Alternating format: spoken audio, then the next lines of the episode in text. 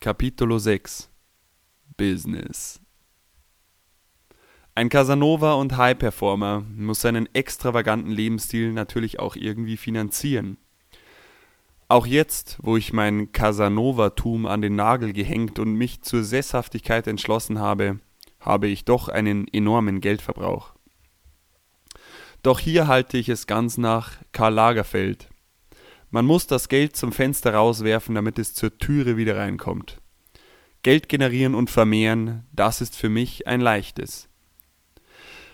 Während meines Studiums wurde mir klar, dass das Retten der Umwelt, wie angesprochen, vielleicht die Butter aufs Brot bringt, aber nicht den geräucherten und handgebürsteten Luxustisch in meine Bude. Es gibt nur eine Möglichkeit, um genügend Geld zu verdienen. Ich ließ mich von den absoluten Marktführern kaufen. Meine Wahl fiel auf den Konzern E.ON. Diese Firma teilte meine Liebe für Gas und beschloss kurzerhand als angehendes Firmenmotto meine Lebensweisheit ohne Gas kein Spaß zu verwenden. In meinem Büroleben, in dem ich 24/7 E-Mails rausfetze, so dass ich schon mehrfach Eingriffe wegen Sehnenscheidenentzündungen hinter mir habe, gab es ebenfalls die ein oder andere Versuchung privater Natur. So machte mir meine treu ergebene Putzfrau Uschanka mit der Aussage Möcht sie saugen? täglich Avancen, denen ich nur schwer widerstehen konnte.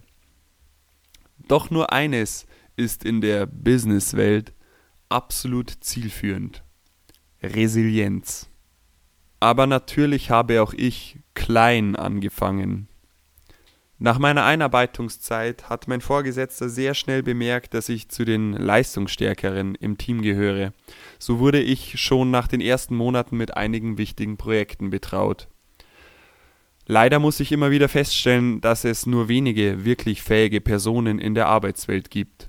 Immer wieder muss ich mich mit den sogenannten Supply Chain Managern herumschlagen.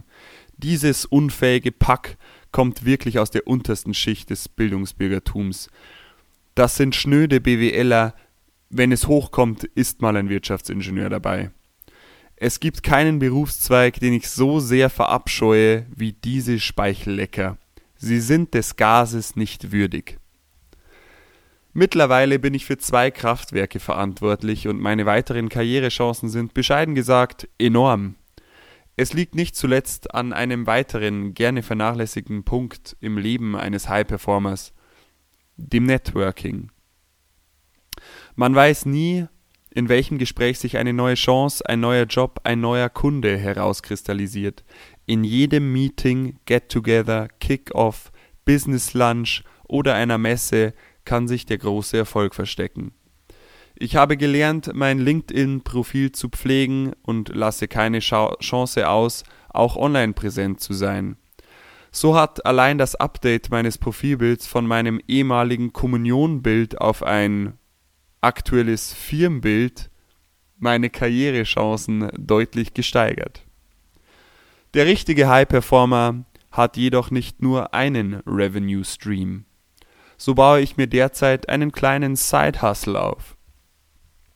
Dieses Buch ist gewissermaßen der Startschuss für mein zweites Standbein als Motivationscoach, denn nichts erfüllt mich so, wie junge Menschen zu begeistern und ihnen eine Stütze, ein Lehrer und ein Vorbild zu sein.